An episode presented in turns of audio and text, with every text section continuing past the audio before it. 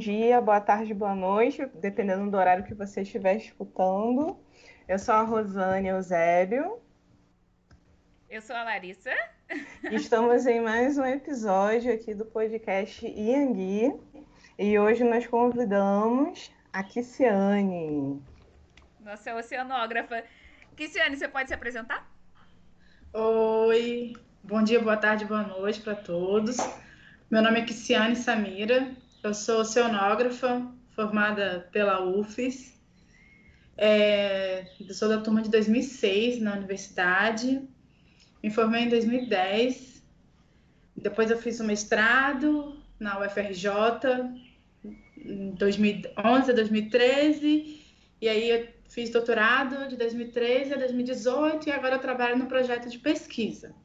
Quer saber o que, que te levou a estudar oceanografia e a gente quer saber o que, que você fez durante a graduação, como é que foi o seu mestrado e o doutorado também. Tá, então. É, eu ia fazer originalmente biologia marinha. Eu ia fazer biologia marinha. Eu gostava, sempre gostei da parte de mamíferos superiores, ecologia de mamíferos superiores. Mas aí você ia fazer o curso todo. Você queria biologia, então, Isso. ia se aprofundar na, na marinha. Isso, eu ia, eu ia fazer vestibular para biologia. Aliás, o primeiro vestibular que eu fiz foi para biologia. Que bom que eu não passei. é, aí, conversando com um amigo, que é oceanógrafo, ele é oceanógrafo fora do país, e aí ele falou para mim, Cristiane, o que você quer é oceanografia, não é biologia marinha. E aí eu comecei a pesquisar um pouco mais sobre sobre o assunto. Eu sempre gostei muito dessa parte. Eu gost... sempre gostei muito da parte de oceanografia física, sem antes saber que era oceanografia física. E aí eu fui, falei, não, isso a gente já tava, tipo assim, metade do ano para fazer o vestibular no final do ano. Aí eu mudei tudo, conversei com, com meus pais, e aí decidi fazer oceanografia. E aí estavam, tava assim, há três meses da primeira fase do vestibular da UERJ porque na época meu pai queria que eu fizesse vestibular em mais de um lugar para ter mais chances de passar do que fazer o pré-vestibular de novo. Sim. Então aí que ela te mete as caras, né? Estuda. E aí eu prestei vestibular para a UERJ e prestei vestibular para a UFES. Entrei na UFES achando que eu ia trabalhar com ecologia de mamíferos superiores. Não, só que não. Descobri na primeira disciplina, que é uma disciplina que a gente faz de introdução à cenografia, que não era isso que eu queria, que era realmente trabalhar com cenografia física. E aí, ao longo da graduação, a minha houve uma mudança de grade no processo, logo no primeiro ano que eu estava na, na graduação, que nessa nova grade, tipo assim, era melhor para os alunos que queriam seguir para a parte da cenografia física. E aí eu acabei atrasando novamente um ano curso para poder fazer a mudança de grade foi quando eu fui com pouquíssimas matérias no segundo ano de curso e comecei na, na iniciação científica. Eu comecei na iniciação científica bem cedo, assim, logo no segundo ano de curso, terceiro trimestre. Aí eu trabalhei com a parte de ondas, trabalhei com a parte de ondas basicamente três anos da minha graduação, de 2007 até 2009. E aí, no ano que eu me formei, que foi o ano de 2010, eu comecei a trabalhar com um novo professor, com outro professor, a parte mais de estuário, de circulação, hidrodinâmica, que, era uma, que é um outro componente da oceanografia física. Eu queria sair mais completa do curso. E aí eu me formei nessa área, modelagem. E quando eu estava quase no final, a gente tem que decidir se a gente vai para o mercado de trabalho, se a gente vai fazer mestrado, se a gente vai fazer os dois. E aí eu decidi naquele momento que eu queria virar professora universitária. Ai, que bacana aquele momento em diante, todo momento, tudo que eu fosse traçar, então eu sentei para conversar com alguns professores, que naquela época a gente tinha bastante troca com os professores, bastante conversa, a gente participava ativamente dos campos, dos projetos de pesquisa junto com os professores. A, a pós-graduação era muito estava muito no início da UFES, então a, a interação entre os alunos de graduação e os professores era muito intensa, o que eu acho que tipo assim é um componente bastante importante é muito na importante. formação dos alunos, essa interação direta com os professores, sem passar pelos alunos de pós-graduação. E aí, os professores começaram comigo e falaram: ó, você tem que fazer mestrado, você tem que ter publicação, você tem que fazer doutorado, você tem que ter publicação, e daí você tem que fazer inglês. Então, eu fui correr atrás disso. No último ano do, da graduação, eu me dediquei mais para começar a publicar junto com os professores inglês, e aí eu, desci, eu decidi que eu ia para a parte de oceanografia física mesmo. E aí um dos professores me falaram que eu tinha que sair da UFES, porque é muito importante você mudar a sua rede, mudar, fazer disciplina com os professores, ouvir outras abordagens sobre aquele mesmo assunto. E aí eu decidi que eu ia trabalhar com interação oceano-atmosfera, que eu ia ampliar o meu, a minha, minha área, meu tema, minha temática dentro da oceanografia física. E aí eu prestei mestrado para duas, para dois programas, ambos na UFRJ. Não prestei para a UFES, meu, quase, meus pais quase enlouqueceram, tipo, você tá lascado. E aí eu passei em primeiro lugar na meteorologia da UFRJ. Olha! E fui. Não, porque eu tinha que ir com bolsa, né? Não tinha que é. Não tem romantismo nenhum nisso, né? É, não, eu tinha que ir, me dediquei absurdamente. lembro até hoje o dia que eu vi o resultado. Tava fazendo modelo rodar, já eram quase sete horas da noite dentro da universidade. Quando eu recebi o e-mail, nossa, Ai, quase enlouqueci. Mas Aí você mudou, é, aí você fez então o mestrado em outro curso, bacana, bem legal. Em outro curso, é, foi muito bom para mim. Eu falo que foi uma das, das decisões mais acertadas que eu tomei foi para meteorologia.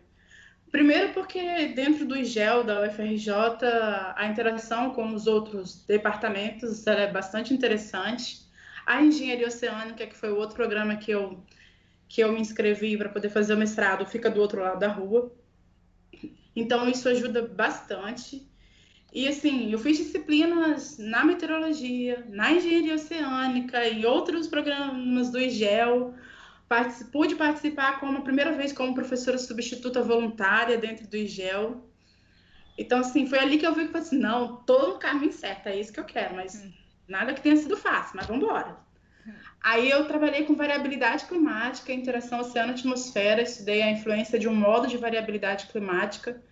Ele não é um modo muito conhecido como o El Niño ou a oscilação antártica, ele é um modo do, do Oceano Austral.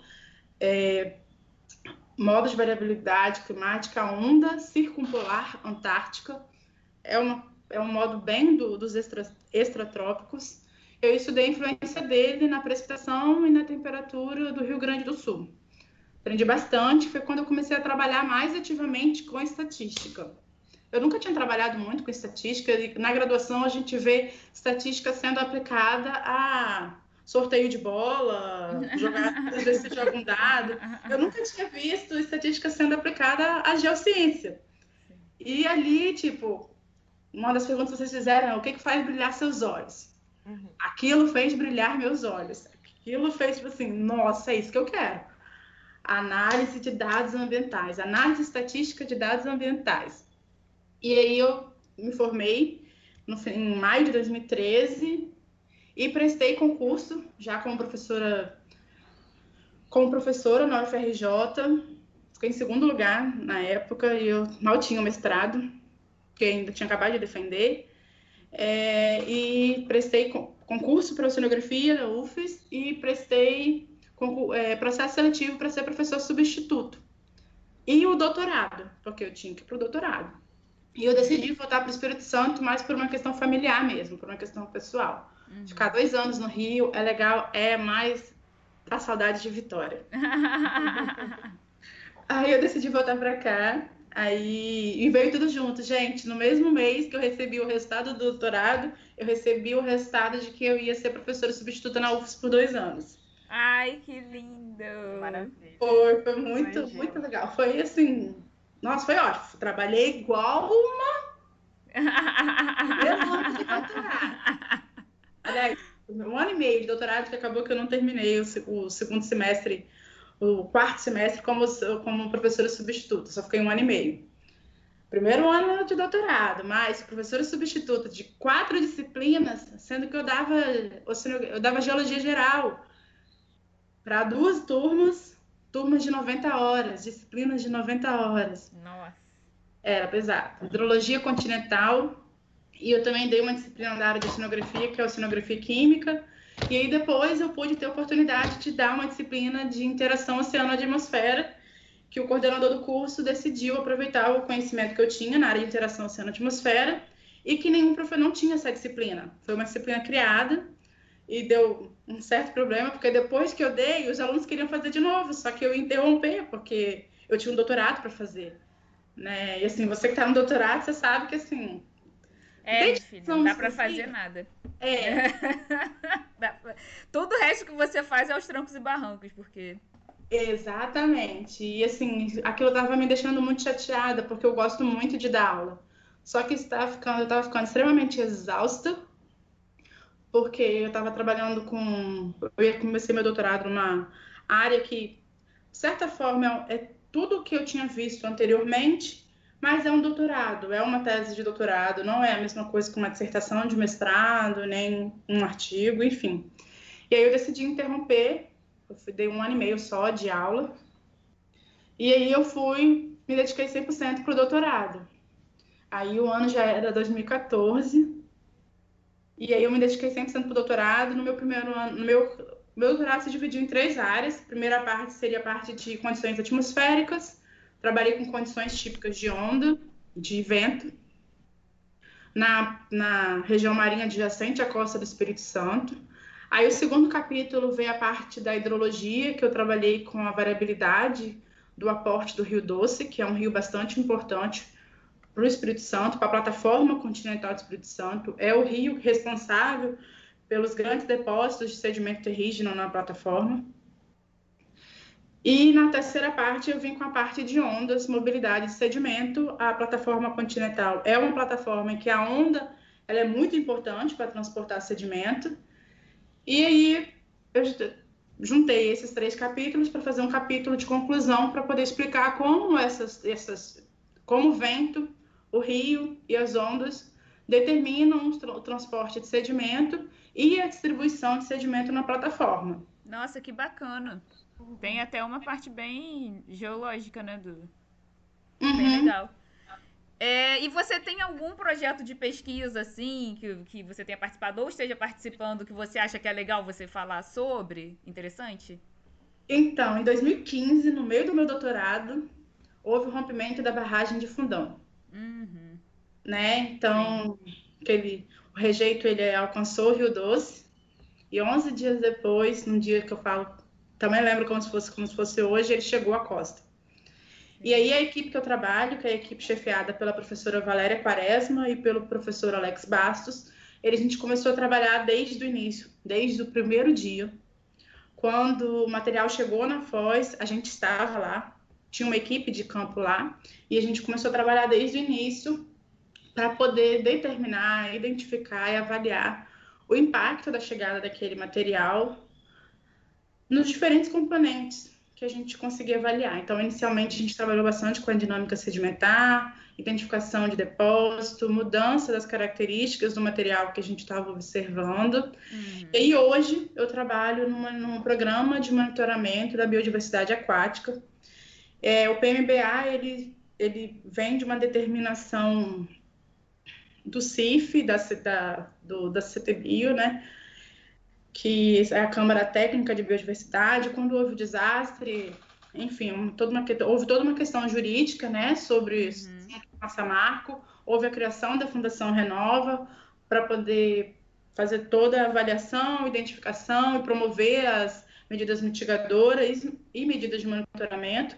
Uma dessas medidas de monitoramento é o programa da biodiversidade aquática. Ele e aí gente, é, é, são mais de 600 pessoas envolvidas nesse projeto. Caramba! É um projeto bem grande. Envolve pesquisadores de mais de 30 universidades. Caramba! De todas as regiões do país. É, tem gente da FURG, tem gente do Amazonas, tem gente de Minas, tem gente da Bahia, tem gente do Espírito Santo, tem gente do Rio, tem gente do Paraná, enfim, tem professores de diversas diferentes universidades é, trabalhando nesse monitoramento. E aí a gente já produziu alguns artigos que, inclusive, estão disponíveis, alguns relatórios que já estão publicados, né, que já foram aprovados e publicados pela essa Câmara Técnica de Biodiversidade. E eu acho bastante legal, porque, primeiro que, eu, que é a minha área, né, é, chegou na Foz do Rio Doce, como eu disse. Sim, Doce é mesmo. Foi... Chegou aí na sua casa. é. Então a gente conhecia a área, eu estava estudando sobre a área e a gente pôde contribuir bastante, porque a gente tinha conhecimento prévio sobre a região e a gente pôde contribuir bastante, continua contribuindo até hoje para poder participar de todo o monitoramento, né, junto, é, junto com os órgãos ambientais e com a sociedade civil. E é. vocês é, têm algum parecer desse, desse impacto? Então, dentro da, da, dentro da parte que nos, nos, toca, porque o projeto, ele é, como eu disse, envolve quase 600 pessoas, são oito anexos, cada anexo é dividido em subprojetos, e dentro do anexo que eu pertenço, que é o anexo que eu trabalho, que é o anexo 3 Marinho Integrado, tem um subprojeto de sedimentologia. Então, dentro do, do meu projeto, uma das coisas que a gente já identificou, já pôde identificar, é como identificar o sinal do rejeito no sedimento, que é bastante hum. Importante para a gente poder mapear a área alcançada por esse sinal do rejeito. Sim. Então, a gente já, já, já, tem, já tem identificado como, já tem publicado esse, esse artigo de, de quais são as fases mineralógicas que caracterizam o rejeito. Um dos produtos do relatório é um mapa que mostra onde tem o sinal do rejeito. Lembrando que são estações específicas, então a gente não mapeia cada 5 quilômetros dentro da plataforma, são locais específicos. Então, dentro das estações, dentro dos pontos que a gente monitora, a gente já pode identificar onde está, onde tem o sinal do rejeito. É, são campanhas mensais, então a gente está lá todo mês fazendo coleta, acompanhando, atualizando. A gente já pôde identificar também que houve uma mudança da característica natural do material que chega. Antes aquele uhum. material se depositava rapidamente, hoje esse material ele se deposita mais lentamente. Houve uma mudança da característica de densidade do material, porque houve uma mudança da mineralogia do material. Então, isso tudo está publicado, a gente consegue monitorar hoje os impactos, porque o, na, como eu disse, a gente já trabalhava na área, a gente já conhecia a área antes, então a gente compara o antes do desastre com o pós-desastre para que a gente continue monitorando. É, mas enfim, a, o projeto ele inclui toda a parte de plâncton, de bentos, mamíferos, tartaruga, aves, ecotoxicologia. Então, assim, são resultados de mais de duas, três mil páginas já publicadas. Caramba! É muito então, legal saber que, que, que tá tendo esse monitoramento, né? Porque uhum. quando acontecem essas coisas assim, ainda mais vindo de grandes empresas, eu acho que eu tenho uma sensação de desamparo, sabe? De que. Será que vai ficar por isso mesmo? Será que. Tipo, eu não moro perto de uma área atingida, mas é. dá aquele aperto, né? E aí, como é que vão ficar as pessoas lá? E será que tem gente que pesca? E, e, como é que vai ser o acesso? E, sabe? Como é que vai ficar aquela, aquela região? Então é muito bom saber que esse monitoramento tá, ele tá sendo feito, né? E, e de forma tão, tão bem periódica, né? É, e assim, o, o PMBA ele é só um dos programas dentro de uma dentro de uma gama de mais de 30 programas é, são supervisionados por órgãos ambientais, pelos membros da sociedade civil, membros de cooperativas de pesca, Ministério Público Federal, Ministério Público Estadual, IEMA, IBAMA, enfim, ICMBio, a gente tem participação de todos esses, participação, assim, bastante ativa de, de todos esses órgãos, de todas essas pessoas, desculpem que eu não, não estou lembrando agora, mas... Tudo bem. E esse é o seu pós-doc? Você Esse é o meu pós-doc. Esse é, é o seu pós-doc. É, hoje, hoje é nesse projeto que a gente está trabalhando, que eu estou trabalhando, dedica bastante tempo, né? Porque tem muita coisa para fazer, porque além das, além das próprias da própria demanda de entregar relatório, porque a gente tem que entregar relatórios a cada, a cada seis meses, existe também a demanda de produção de artigos, né? Porque a gente é pós-doc, a gente é pesquisador, então a gente também precisa produzir artigos, o que também demanda tempo. Mas é bem legal, porque tudo que eu fiz ao longo de toda a minha carreira acadêmica, hoje eu aplico dentro do projeto e a gente consegue desenvolver bastante a análise dos impactos e é bem produtivo. Ah, legal. Ciane, eu queria saber um pouquinho como que foi ser professora substituta lá na UFES, assim, queria saber como é que foi, assim, de desafio, né? Porque a gente não tem professores negros dentro da universidade, né? Aí, como que foi isso para você?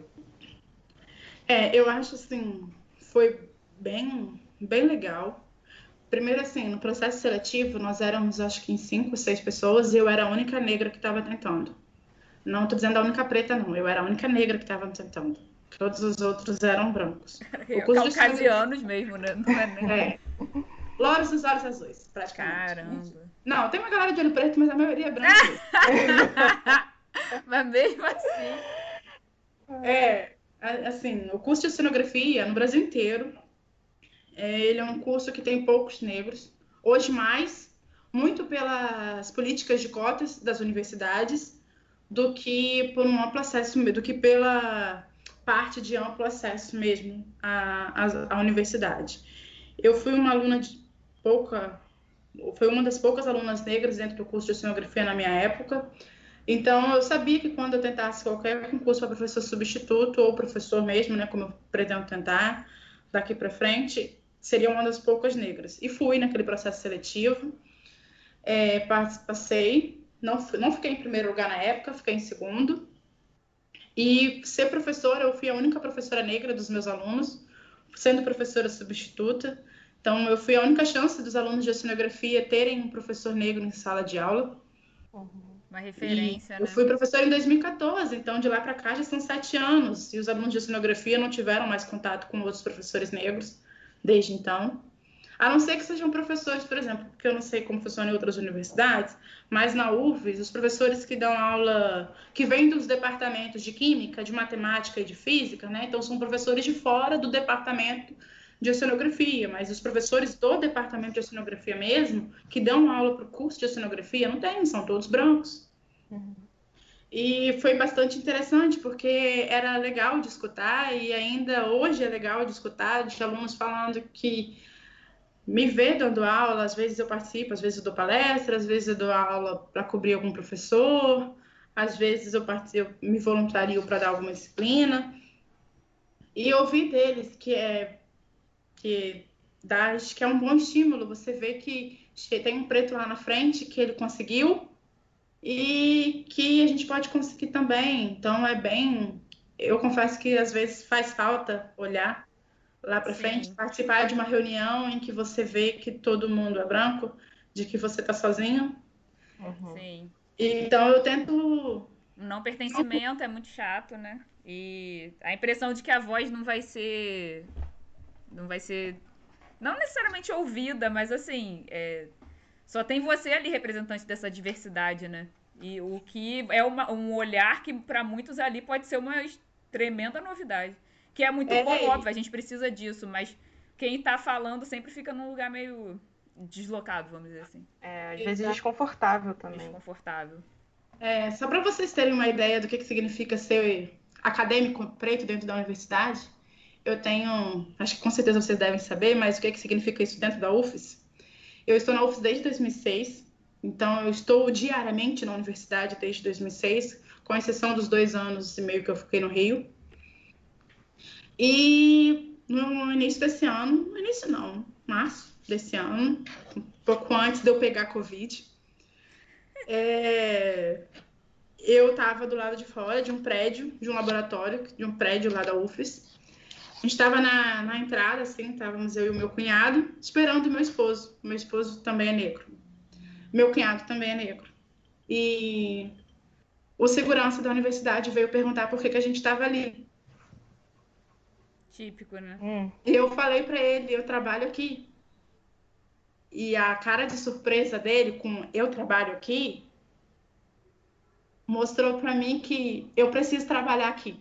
Sim, é. Eu preciso ser professora aqui. É ele bom quando o insight é esse, né? negro aqui, a ver pós-doc preto aqui.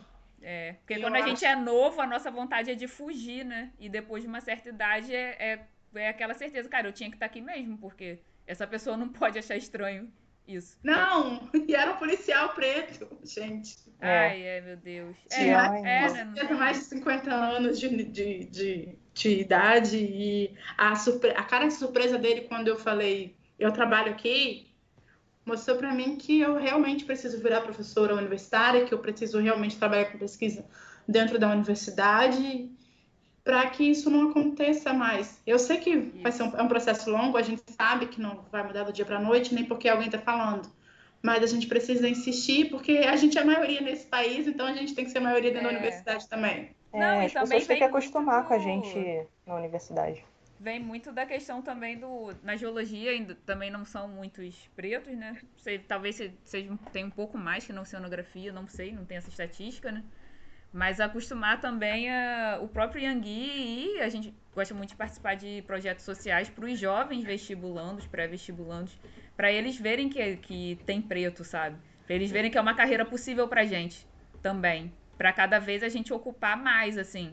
Enquanto a educação básica é, não, não abarca nossos cursos é, tanto, né, quanto na geografia, por exemplo, que vê desde cedo, então na, na geografia é mais diversificado.